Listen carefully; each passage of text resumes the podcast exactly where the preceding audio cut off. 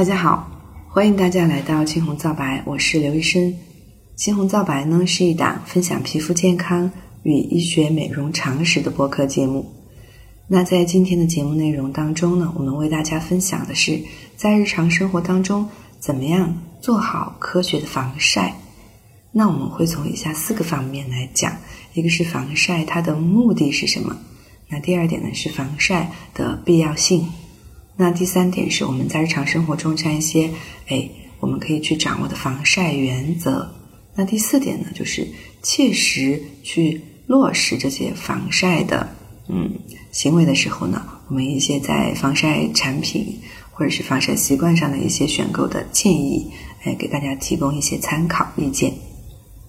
那么首先我们来讲。我们讲皮肤做好科学护肤三部曲：温和清洁、加强保湿、严格防晒。那么这个防晒晒是什么意思呢？晒我们主要是指我们哎光线里面每天的这种光暴露里面的紫外线。那紫外线以及我们的一些近红外光。那么这个这些光，那其中以紫外线为主，它对我们皮肤会产生什么样的呃损伤呢？它照射到我们皮肤上的话，日积月累的这样一个光，呃的，它会暴露，它会让我们皮肤组织的诶 DNA 发生损伤和断裂，从而让我们皮肤组织在这个基因的层面就发生变化，嗯，那从而呢导致它最终的整个的一个外在表现就是，嗯，我们皮肤的话会发生它的结构和功能上的这样一些损伤和变化。那举我们身边的例子来比较好理解的就是，日照比较充足、紫外线强的这样一些地方，比如说像一些高海拔地区，像拉萨啊这些地方，对吧？那我们像嗯世界范围来说，像一些呃我们的像加州啊这些紫外线比较强的地方，很多人他如果不注意防晒，我们能够感受得到的就是。呃，不注意防晒，紫外线暴露过多的这样一些人群，他的皮肤的老化更明显。就是同样都是三十岁，那么这些不同地区，一个在呃西藏拉萨和一个在成都这样盆地比较湿润，哎，紫外线不是很强的这样一些地区的话，我们来对比，那同样是三十岁，可能成都的话，很多皮肤看起来可能就差不多三十岁，或者是呃更小一些。那么在拉萨这些紫外线比较强的地方。又不防晒的话，整个皮肤的话，呃，人群来说，它会相应的显得更加呃老化更明显一些，可能看起来会是三十几或者四十岁。那么，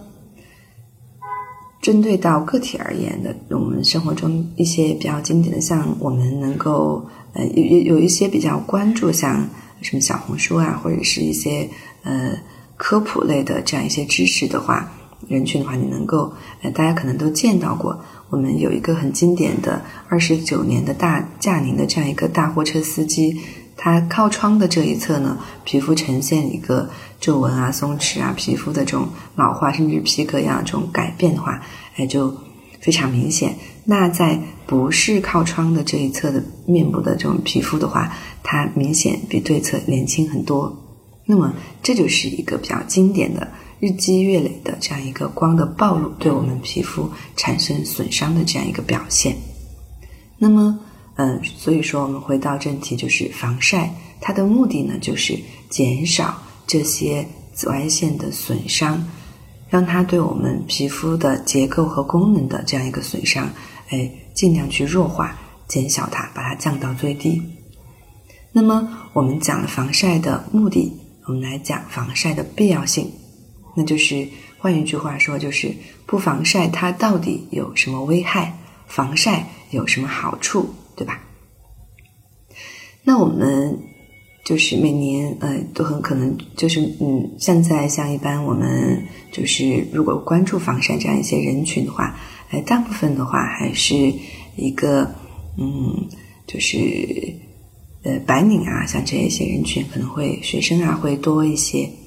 那这个时候呢，其实每年，比如说我们有时候出去，哎，旅游啊，哎，出去郊游啊，那如果是紫外线比较强的地方，那打个比方，比如说我去年带小朋友出去玩，那小朋友想要去游泳，那当天如果紫外线比较强，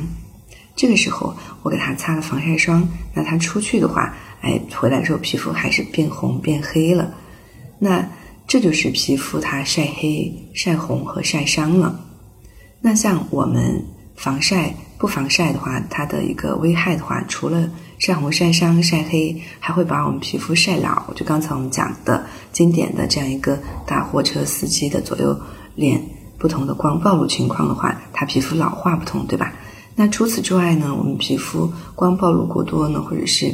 像一些呃有光敏性这样一些体质的人群，它光的暴露的话，还会诱发和加重我们的一些皮肤病。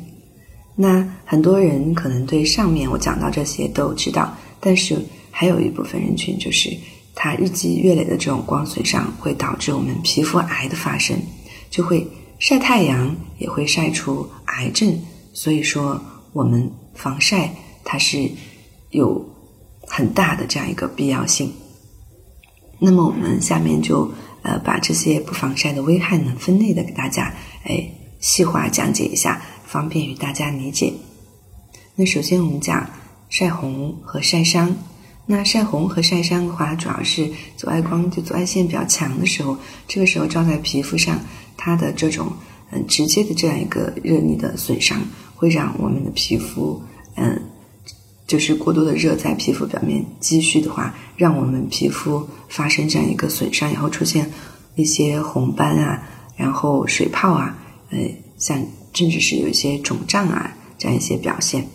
那么肤色越白的人，他越容易晒伤；肤色越深呢，越不容易晒伤。是为什么呢？因为我们肤色深的人呢，他的皮肤里面这成熟的黑色小体呢更多。那在接受紫外光照射的时候呢，它会去呃转化为我们这样一些黑色素。黑色素有吸光的作用，那它吸光呢，把这个光哎给吸收掉了，那直接作用在皮肤表面。造成光的损伤的这样一些光呢，它的这种呃作用就减弱了。那我们肤色越深的人呢，他这样的保护机制呢就越好，就越不容易晒伤。反之，肤色越白的人，他就容易晒伤。嗯，是这个原因。那么我们在平时讲到呃晒伤，那每个人都晒不一定都会晒伤，对吧？因为它这样一个超剂量的这样一个紫外光，那我们讲晒伤。嗯，晒红它主要是中波紫外线，这样一个超剂量的中波紫外线晒在皮肤上呢，就会诶让我们皮肤讲到刚才出现的红肿啊、水泡啊、脱皮啊这些表现。那每年的话，诶像夏季，很多人出去三亚呃旅游回来，很多时候门诊上会遇到一些诶晒伤和晒红的这样一些就医者。那么晒黑，我们来讲。晒黑呢，就刚才我们其实，在前面讲到，皮肤里面的这样一些黑色素呢，它在呃接受紫外线照射过程呢，它会促进它的转运，它本来的一些黑素小体，它会从皮肤的呃表皮的下面一些层次往上转运，然后同时呢，合成黑色素的这个加工工厂呢，它会呃去合成更多的黑色素。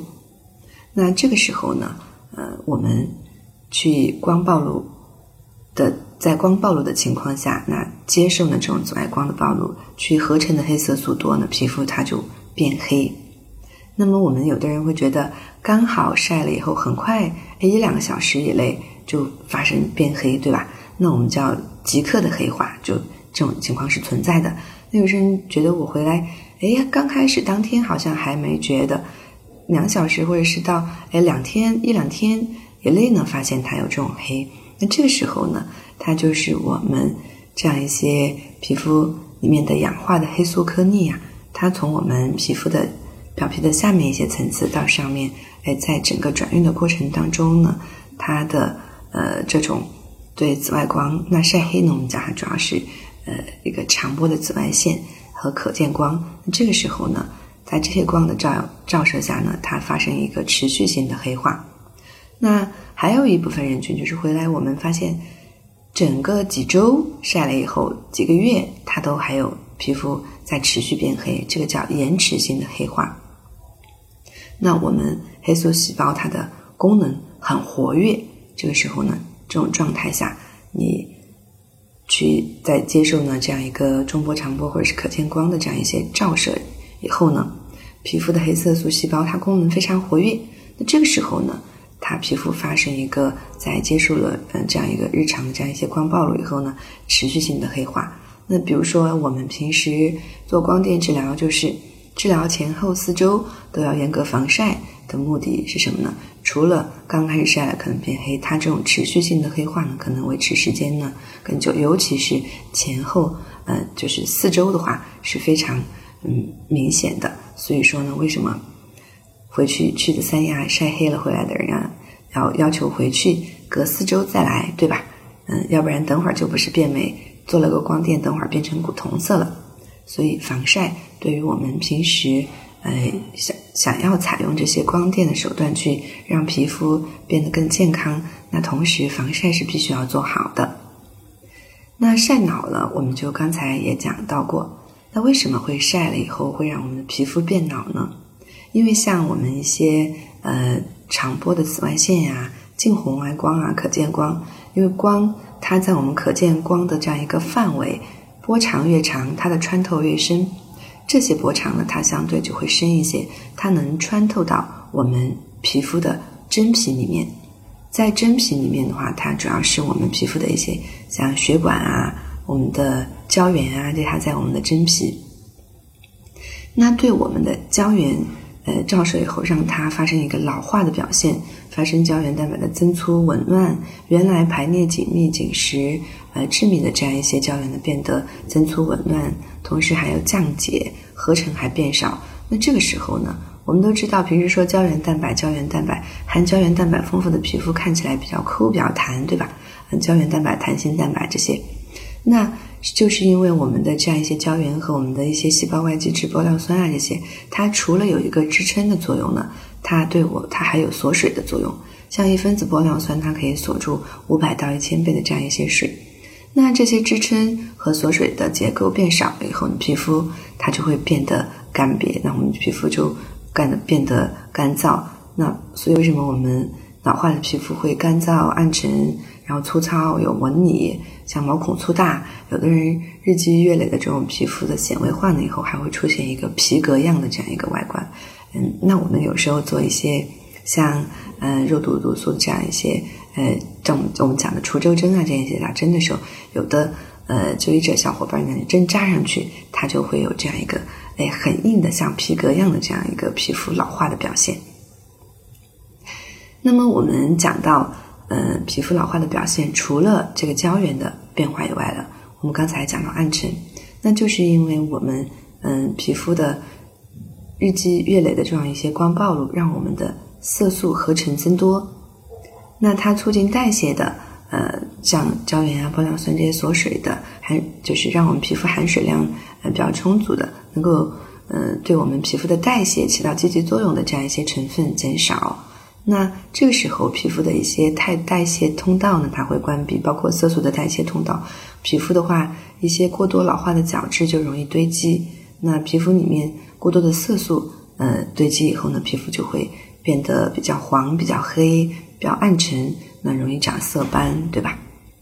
那么除此之外，我们真皮里面呢，它还有血管。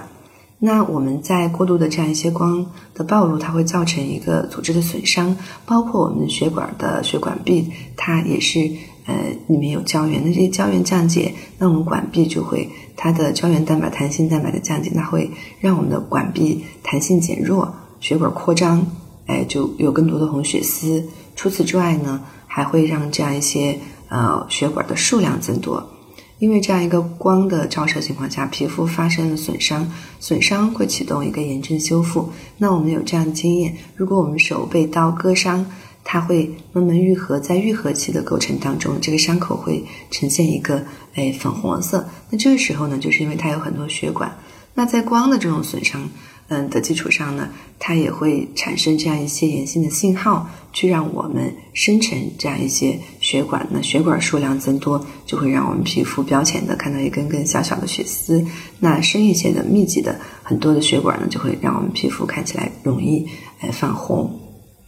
所以，我们光暴露过多，还会让我们的皮肤变得更加干燥暗沉、细纹松弛，然后更加容易有色素和血管的问题，然后皮肤的老化呢就更明显。那我们防晒还可以延缓衰老，对吧？那么我们讲到了这些，还有一个就是大家可能平时接触的稍微会少一些。当然，一些呃特定的人群，比如说，嗯，我们讲，那我们就要讲到，就是会诱发加重一些我们的皮肤病。那比如说，这其中像一些炎症损伤相关的，我们的黄褐斑，它跟我们皮肤的这样一个日积月累的慢性的光损伤、炎症损伤相关的一个皮肤问题的话，嗯，它就是在光。暴露过多晒太阳，如果你有黄褐斑，去三亚玩一下，紫外线比较强，不做好防晒，很明显斑很容易就加深，对吧？它也是启动这样一些炎症环节，让我们的这样一个呃疾病呃就会加重，像我们的一些敏感性的皮肤，玫瑰痤疮啊这些。那它本来有一定的光敏性，在紫外光照射过程当中呢，会对皮肤造成这样一些呃损伤，以后呢加重它的炎症的这样一些反应，那病情可能就会反复或者是加重。那像一些本来就对光比较敏感的，有这样一个呃光敏的体质的，像一些我们我们呃像呃红斑狼疮啊这些，那你去就是光的这样一些暴露，会让我们的呃疾病。就出现一个诱发和加重。那除此之外呢？我们讲到这个，它对我们的呃免疫系统，就是光的这样一个暴露，对我们的免疫它还有影响。这个大家可能就听的比较少了，对不对？那它会有一些什么影响呢？就是像打个比方，我们的长波紫外线，嗯嗯一的话，它的在照射的过程中，会让我们身体的这样一个免疫系统里面的。我们细胞，我们叫它朗格汉斯细胞，像这样一些相关的细胞，它产生一个耗竭，就是损伤耗竭，嗯，就消耗掉了。那这个时候呢，我们有外在的一些侵袭，呃，就是刺，就是刺激啊，外在的一些，嗯，对皮肤有害、对我们身体有害的这样一些外来的侵袭的时候呢，我们的呃接收、去感知这些信号、传递这些信号的这些信哨兵和信号兵。相当于这样一个角色的这样一些细胞，它的活性减低了，就相当于它的战斗力减弱了，让我们整个免疫系统的功能都受到打击和影响。所以说，防晒的话，它还能避免我们的一些皮肤的呃基础疾病的加重，然后让我们皮肤的话，哎，维持在一个比较良好的免疫防御的这样一个状态。那最后一点要讲到的就是，我们防晒还是为了防癌。因为过多的这样一个光的暴露，会让我们的皮肤更容易发生癌变。一个大家都比较熟悉的，可能很多人都看过的，我们《非诚勿扰》里面，呃，就是当时呃有一个就是呃那段时间播出的时候，门诊上就各个医院的来切痣的人就很多，对吧？就是关于一个呃恶黑的恶性黑素瘤的这样一个就是科普，大家可能通过电视了解到了以后，嗯，像。就我们的黑色素痣很多都是良性的，很多人都有，对吧？那它如果发生恶变的话，这样一个恶黑的话，它是一个高度恶性的，很多人一旦发现都已经转移了。那像我们过多的这种嗯光暴露的话，它跟我们的这样一些皮肤肿瘤啊，这是其中的呃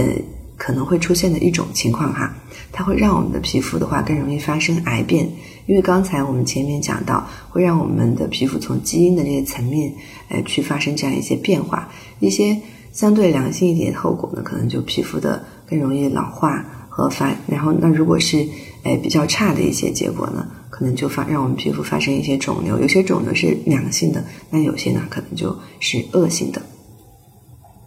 那为什么会发生这样的变化？那为什么有的人？晒了还不会，有的人会。一个呢，基于呃自身个体的这种差异；另一个呢，主要是呃它的这种损伤是长期的慢性的紫外光的损伤，然后呢，让我们抑制癌症的这样组织类的啊，我们这个体内的这样一些基因发生的突变，那就是我们刚刚讲的皮肤的这些呃防御监视我们组织生长，不让它过度去生长的这样一些环节环节，哎被。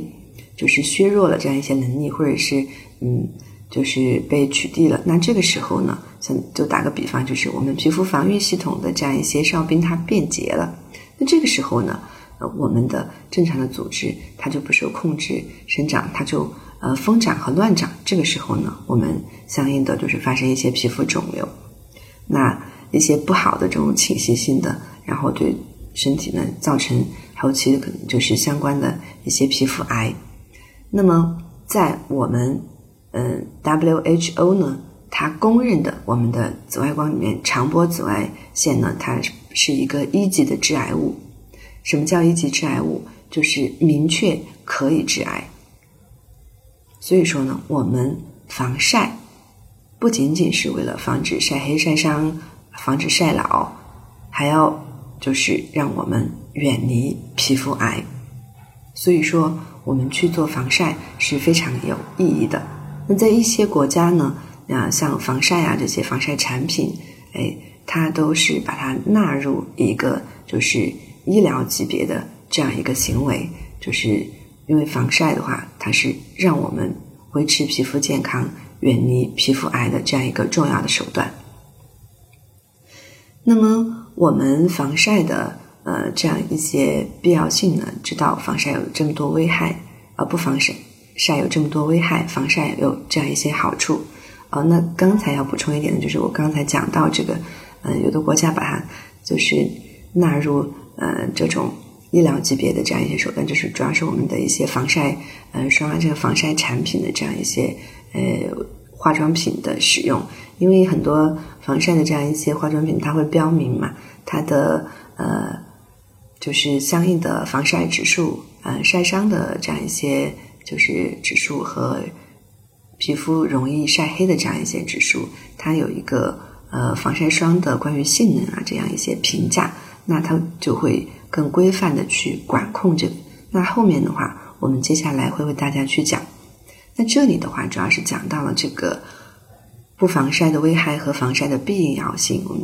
呃这两天天气暖和了。那刚才像我们说，天气暖和了，很多人出去踏青，我出去晒晒太阳，对不对？老年人喜欢晒晒太阳，啊，那小朋友呢？有时候像婴幼儿，哎，儿保医生还建议每天可能要出去，嗯，进行一下日光浴，那我们促进我们皮肤里面的维生素 D 的合成，那维生素 D 呢，在参与我们身体内的钙质的吸收和合合成当中呢，呃，就起到。呃，非常重要的，扮演了很重要的这样一个角色。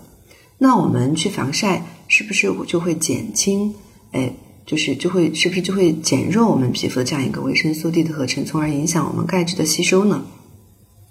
那这个呢，有两点的利害关系关系，大家也要把握。那一个呢，就是目前为止还没有证据证明我们去涂擦这些防晒霜去做防晒，它会对我们的钙质的吸收。哎，产生影响，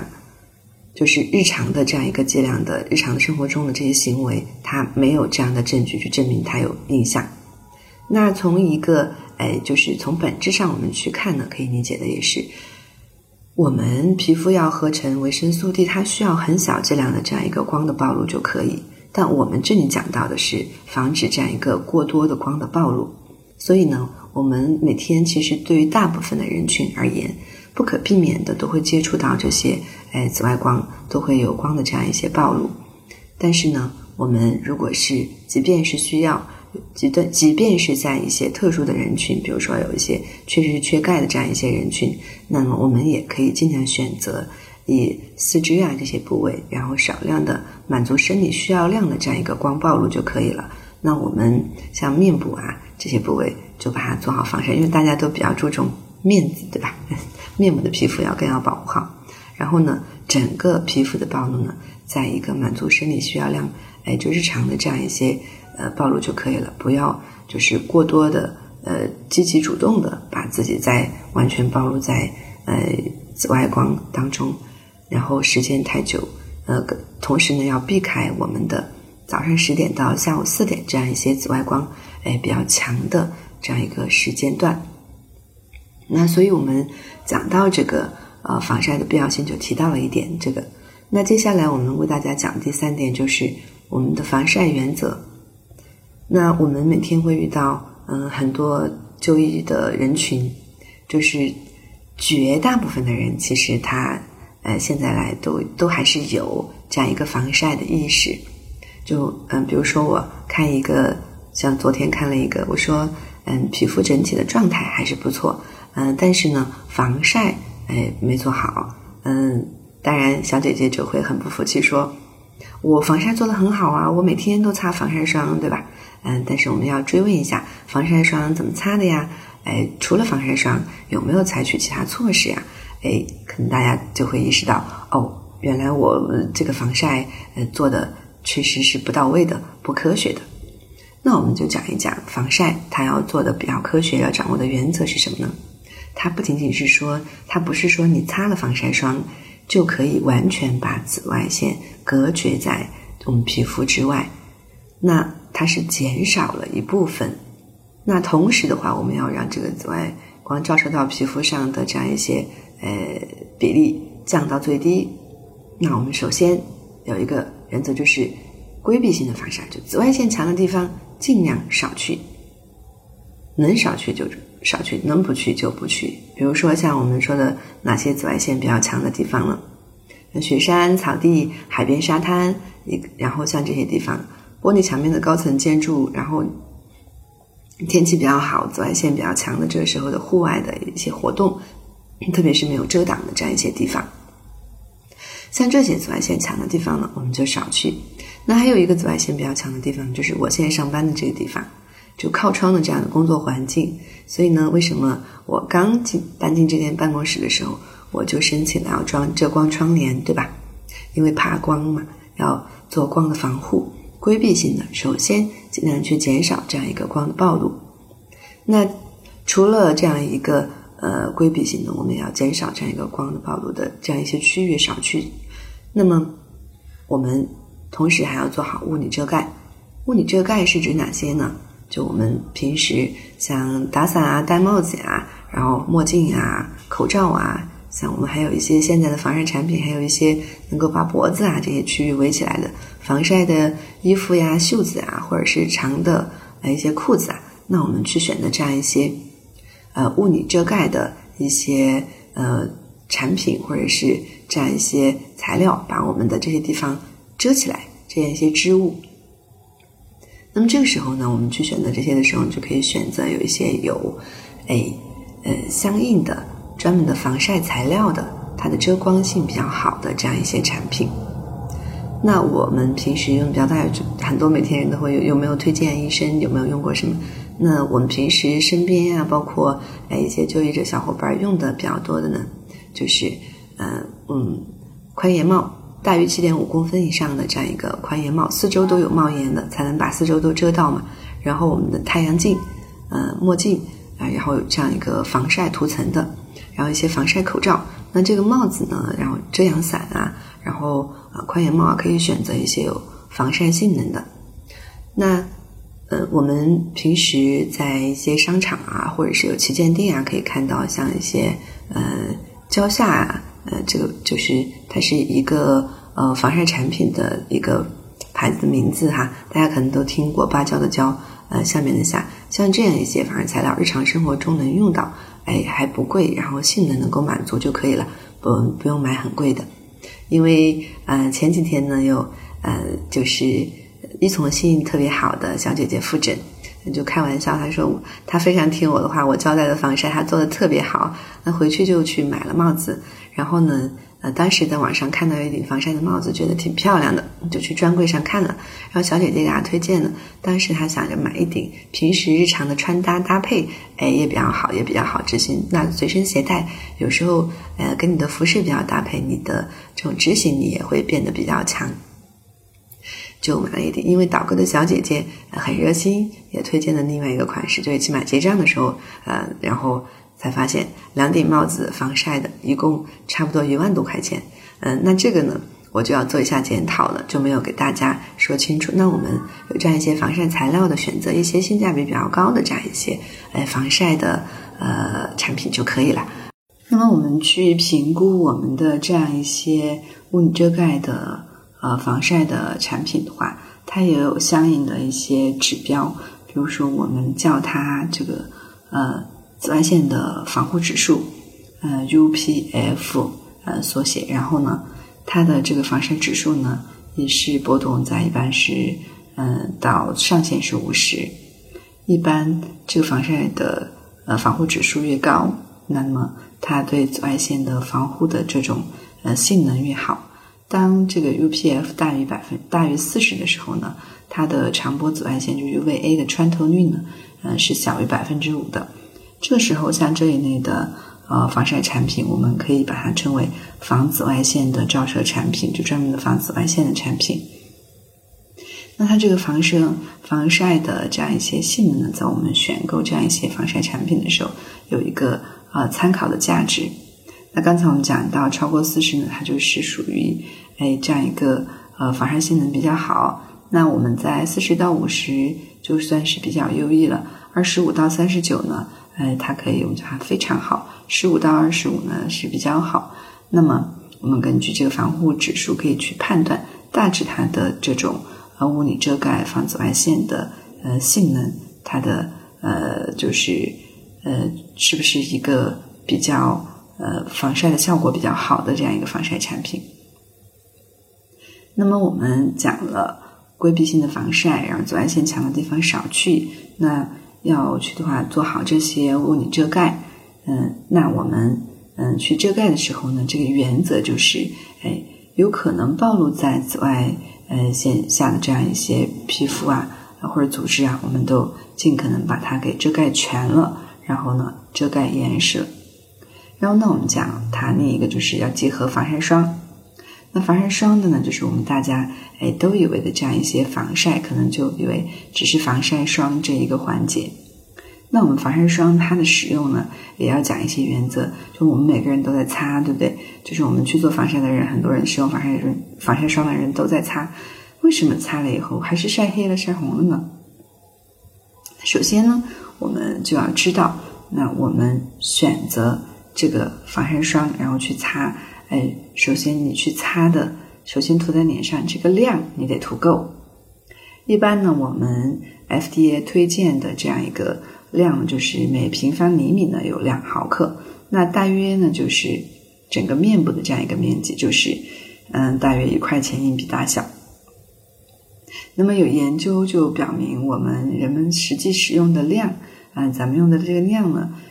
只能够达到推荐量的百分之二十五到百分之五十，实际上就一半都还不够。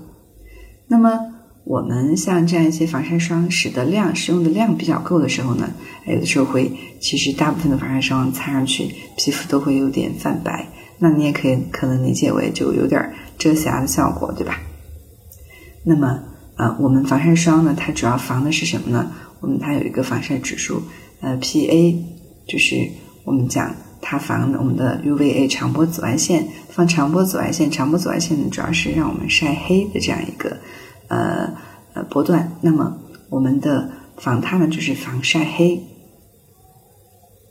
那么除此之外呢，我们要擦的时候呢，出行还要呃提前，不是说你出去了以后再擦，出门前提前十五到二十分钟。那么为什么要提前十五到二十分钟呢？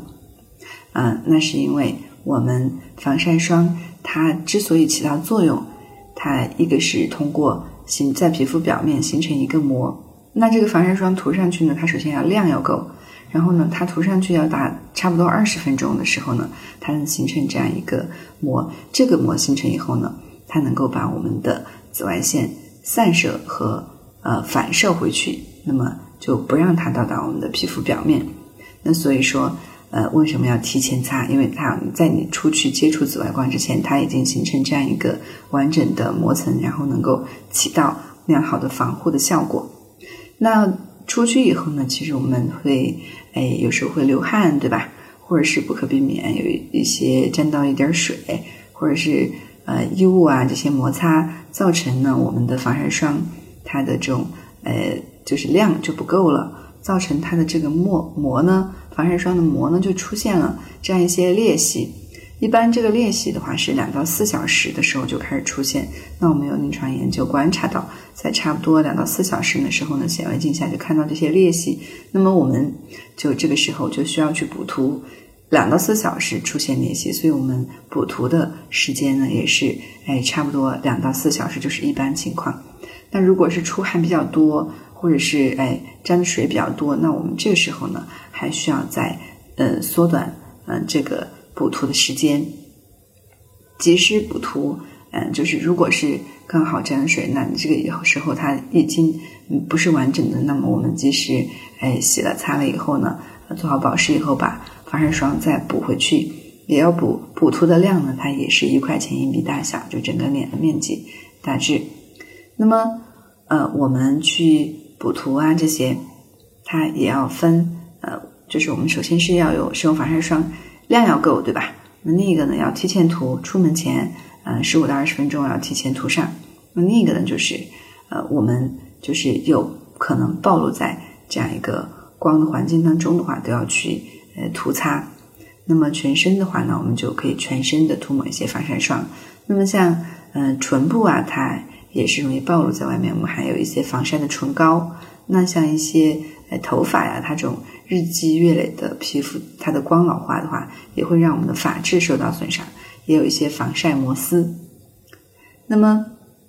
我们去使用，除了量够，提前按不同，就是按部位，嗯，要把它涂好。那么就刚才我们讲到，呃，还要及时补涂。那么，呃，补涂了以后呢，那我们在脱离或者是离开这样一个光暴露的环境以后呢，哎，这个时候呢，如果不需要，是可以把它清洗掉的，可以及时清洗掉。那么清洁的时候呢，我们根据它的不同性能，像一些防水的啊这些呃防晒霜，那我们可以选择一些哎带有卸妆油啊，像这种卸妆的产品。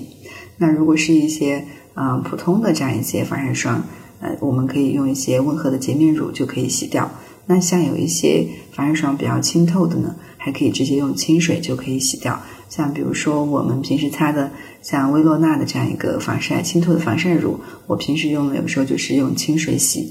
像理肤泉的一些防晒霜，雅漾的，有时候我用比较呃清水或者是温和一些的洁面乳。像有一些呃比较。黏腻一点的防水相关的这样一些防晒霜呢，有这种防水性能的话，可以用一些像呃我们卸妆油啊，然后呃做一个中和。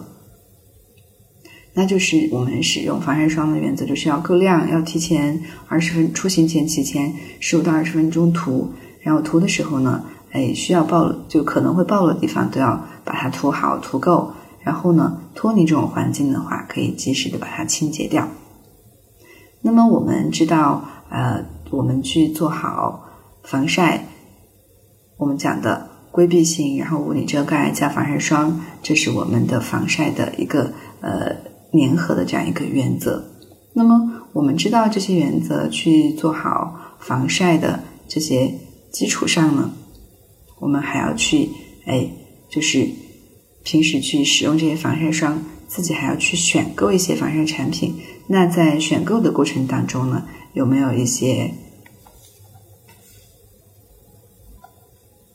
那么我们讲到了，嗯，防晒霜的这样一些使用的原则。那我们防晒霜呢，它其实我们平时用的一些防晒的产品，像一个涂在皮肤表面的，不仅有霜，还有一些刚讲到的防晒乳啊、喷雾啊这些，哎，它都可以作为一个选择。那我们结合皮肤。我们需要的情况呢，去做相应的。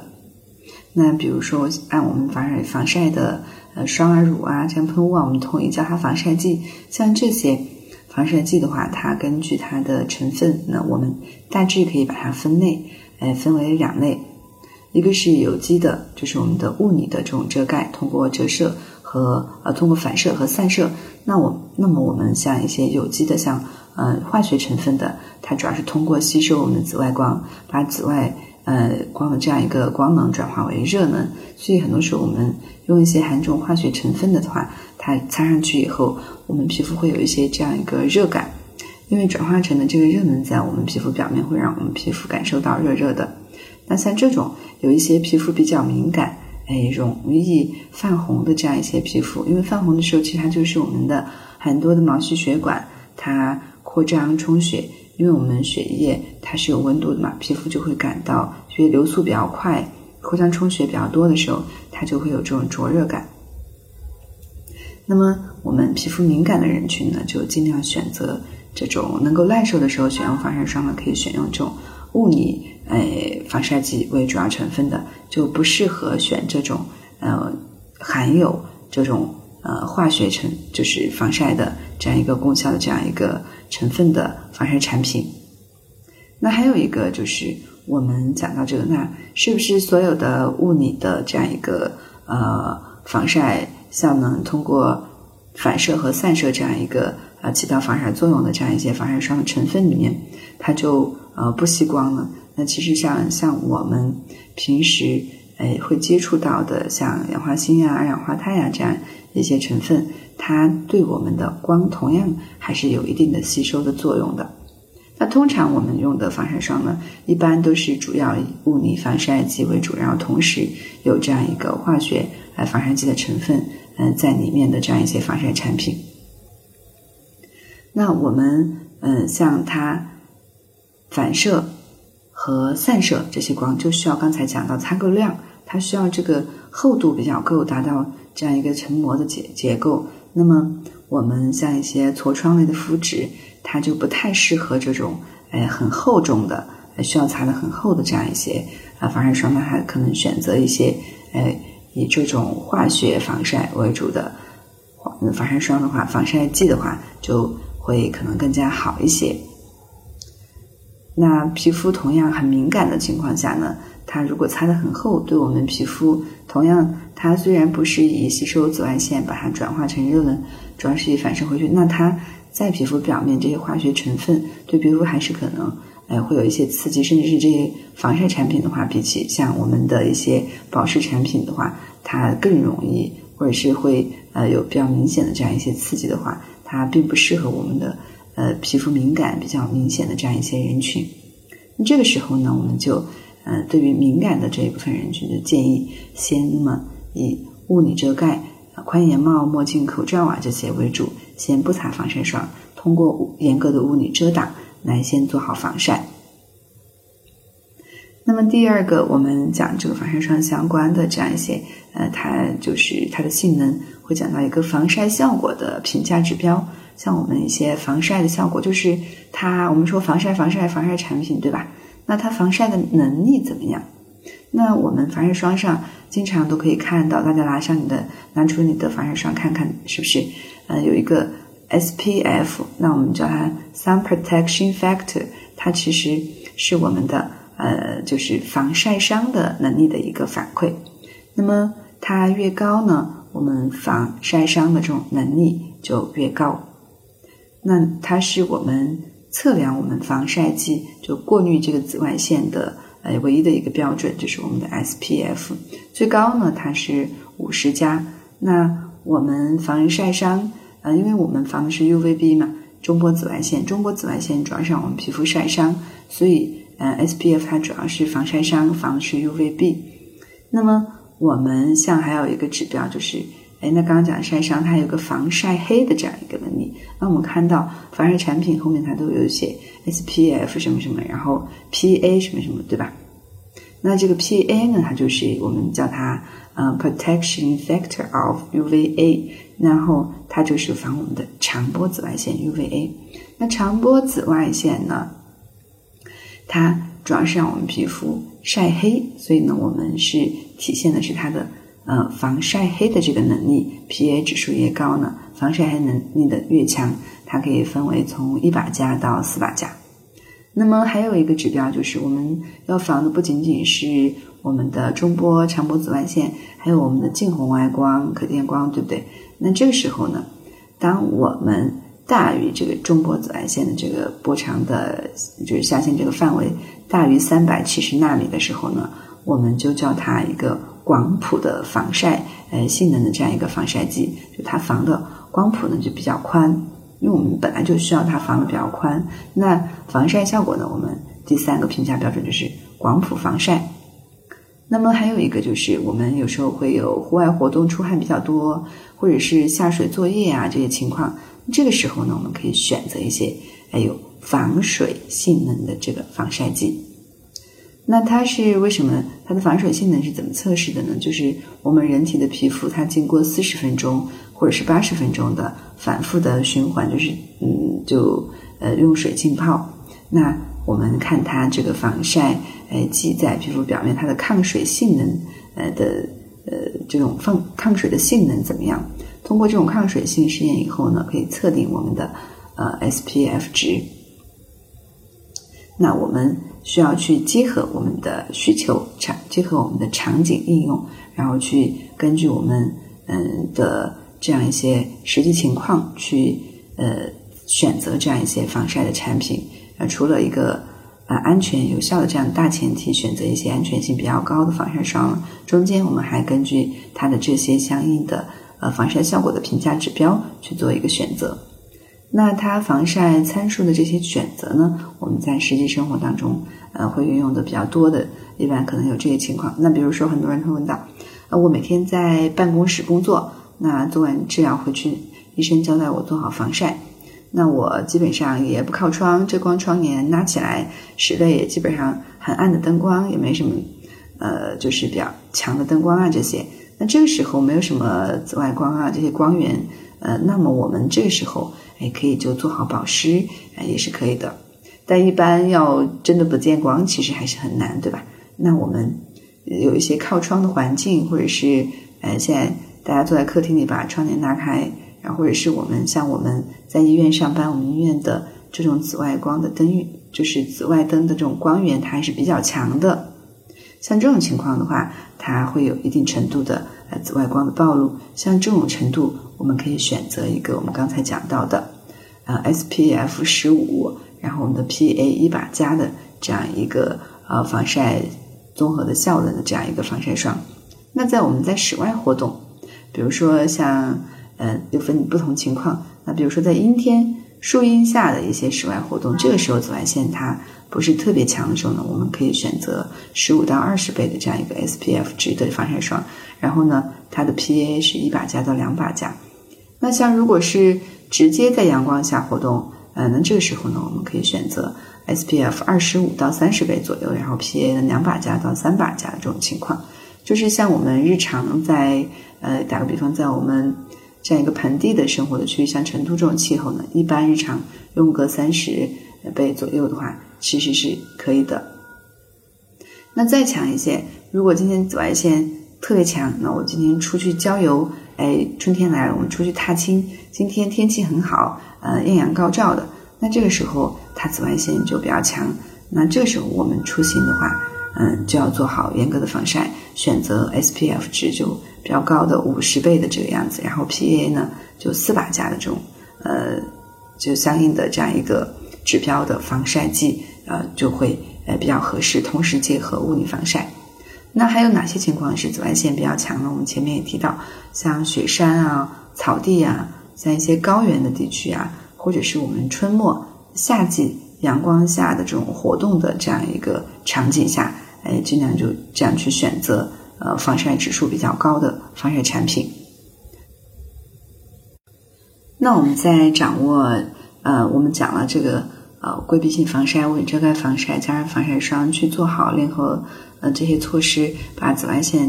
防护做到最好。掌握这个防晒原则，哎，去把握它呢以后呢，那我们在日常防晒当中呢，还涉及到一些防晒产品的选择啊这些。那我们刚才也分别在不同的防晒的这样一个呃产品的类别里面，也跟大家相应的做了分享。那回过头来，我们对防晒产品的一些选购建议呢，啊，会给一些比较原则性的这样一些啊方向的把控。那比如说，首先肯定是安全，我们再说有效，对吧？那安全的话，我们选择这种哎比较大一些的品牌，然后呃口碑比较好，临床上用的比较久的这些，什么微商啊，或者是没怎么听过的这样一些品牌啊，那尽量就少去选用，嗯，或者是尽量避免使用。那么像一些呃，就是呃医学护肤品里面呢，它相对的话，呃，针对这种呃，就是它的成分会更简单一些。那针对我们皮肤有一些基础疾病或者有问题，或者即便是我们正常皮肤去选用的话，它的安全性会更高一些。那它的防晒产品的这样一些性能，通过呃临床这些功效的话，有一个检测标准，然后的话。呃用起来可能会更放心，才能达到比较好的这样一个呃防护的效果。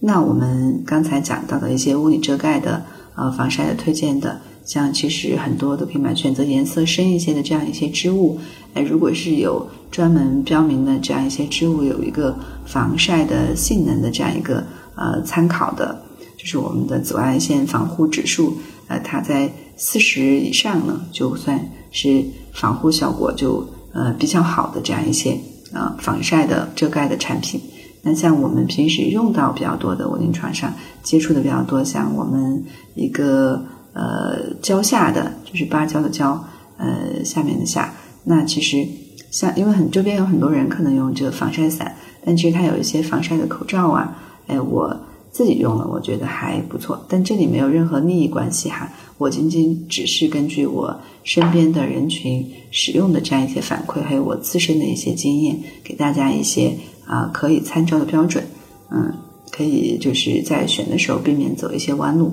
那还有我们，呃，我平时用过的像薇诺娜的一个清透的防晒乳啊，那我的就是我们的护士呀、医生小伙伴反馈的，呃，就相对它比较轻薄一些。有的人他可能呃就是比较敏感，或者是需要用呃不不适合过度就是用洁面的产品去清洁啊，有的时候它清水哎也可以就是。呃，洗掉。那像我们呃一些专柜上能够通常能看到的一些，在上一期的保湿产品里也提到，像一些哪些医用的护肤品、医学护肤品里面，像呃我们的理肤泉啊、雅漾啊这些，其实啊接触的机会还是比较多。这两个我都用过。呃，理肤泉的使用的肤感还不错，而且有修饰肤色这样效果，我觉得还不错。那雅漾呢，之前也用过。啊，也还可以，但是理肤泉和雅漾都是进口的，相应来说，比起一些呃国产的比较好用的防晒霜的话，可能会稍微更贵一些。那么还有一些呃接触过的，像修丽可啊、美帕这些防晒霜，相对的话，防晒的呃就是使用的感觉和效果都还不错，但是相对会更贵一些。建议呢选择一些。安全性高，然后比较平价，性价比比较高，然后皮肤同时能耐受的这样一些防晒产品。那当然，呃，还是要强调的是，这样一些防晒产品的话，它对于每个人来说，哎，都有可能会过敏。只是说这种过敏的概率呢，比起普通的日化线，因为它的成分更简单，嗯，所以相对过敏的概率更小一些，而不是不会过敏。而且有一些会标明，就是不含化学物质啊，这样一些防晒的呃产品，防晒霜啊这种，其实，呃，所有的它要装在我们的瓶瓶罐罐里面，它肯定是经过的化学的加工合成，然后才会呃在那个位置，所以呢，呃，都应该是化学成分，只是呃，所以说去标明我们这样一些防晒产品。哎，不含化学成分，适合敏感性皮肤用。这样的话，这种说法是不科学的。那好，我们今天就分享了我们的防晒，关于它的目的、必要性，以及防晒的原则和防晒产品的这样一些选购的建议。那么，我们最后来做一个呃总结，就是我们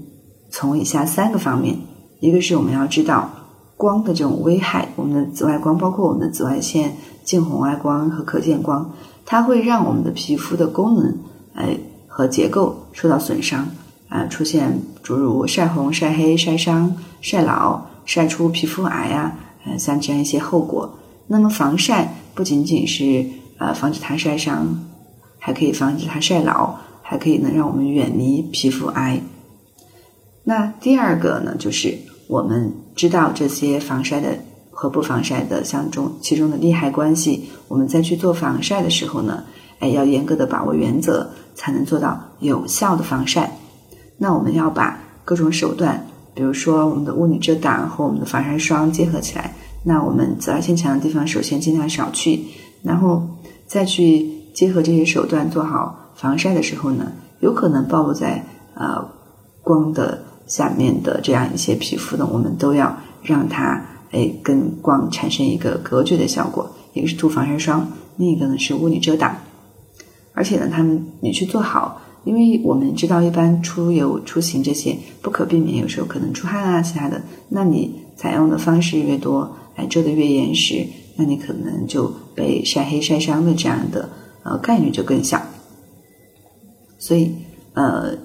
就呃说的稍微有点远。那第二点呢，就是我们首先是能不晒就不晒，紫外线强的地方不去。那必须要去，那就物理遮挡，加上防晒霜。那一定要注意。很多防晒帽子呢，它的帽檐我们要求在七点五公分以上。那么我们第三点就是我们防晒霜，哎，这个很多人使用它存在一些问题，所以呢，重点把它再强化一下，就是它怎么清洗。那我们用了以后呢，脱离环境以后就可以把它哎清洁掉。那我们像一些防水啊、油腻啊，像一些防晒产品，像我们平时听的比较多的安耐晒啊啊这样一些，我们可以用一些。呃，卸妆的产品来帮助清洁。那像一些不是很油腻啊，那我们可以用一些温和的洁面乳。那像一些本来就比较清爽，那我们可以用清水去把它洗掉。结合我们实际的呃用的这样一些防晒产品的性能，选择不同的清洁方式。所以我们还是要回归到，就是要温和清洁，对吧？嗯，不是说所有的清洁的次数越多。然后清洁力越强就越好。那说到这个呢，我们就呃讲完了清洁、保湿、防晒，我们科学护肤三部曲的这呃三步。那么我们再回过头来总结一下，那温和清洁就是尽可能的弱化对皮肤屏障的影响。就是对于清洁产品呢，我们就能不用就不用，能少用就少用就少用。如果要用呢，分区在 T 区呀、胸背部啊这些皮脂分泌旺盛的部位呢，可以结合一些洁面的产品。那其他的部位呢，我们呃如果不需要，可以用清水就可以。那清洁完了以后呢，呃我们知道用清水也好，不同的清洁产品也好，不可不可避免的会对我们皮肤的这样一些呃屏障结构和功能造成一定的影响。这个时候呢，我们就要去及时的。做好保湿，就是清洁以后湿毛巾轻轻展干，马上就要去把保湿产品涂上。我们涂保湿产品的时候呢，嗯，我们的乳霜膏啊这些的时候，哎，皮肤微微湿润就要涂上去，让涂到我们皮肤呢很润泽。那我们的呃面膜和水呀这些，呃，就结合我们之前第二期讲到的，呃，第第三期讲到的关于加强保湿当中的呃这样一些知识点去结合。那么要知道的就是面膜和水它不是最重要的，我们这个保湿霜是最重要的，而且它的量和频次一定要涂够，随时保持保持我们皮肤很润泽。那做好保湿呢，我们最后一步就是做好防晒。那我们防晒刚才也讲到，紫外线强的地方少去，那么呃必须得暴露的这种情况呢，我们就严格的这种物理遮挡，然后加上我们的防晒霜。来去把它做好，那么这就是我们清温和清洁、加强保湿、严格防晒这个呃科学护肤的三部曲。那今天就算是一个完结。那在我们下一期的节目当中呢，我们会为大家来继续分享一些呃相关于我们的医美常识和科学护肤的这样一些常识相关内容。那今天的节目呢，我们就为大家分享这些。那我们下期再见，我是刘医生，感谢大家的收听，这里是青红皂白。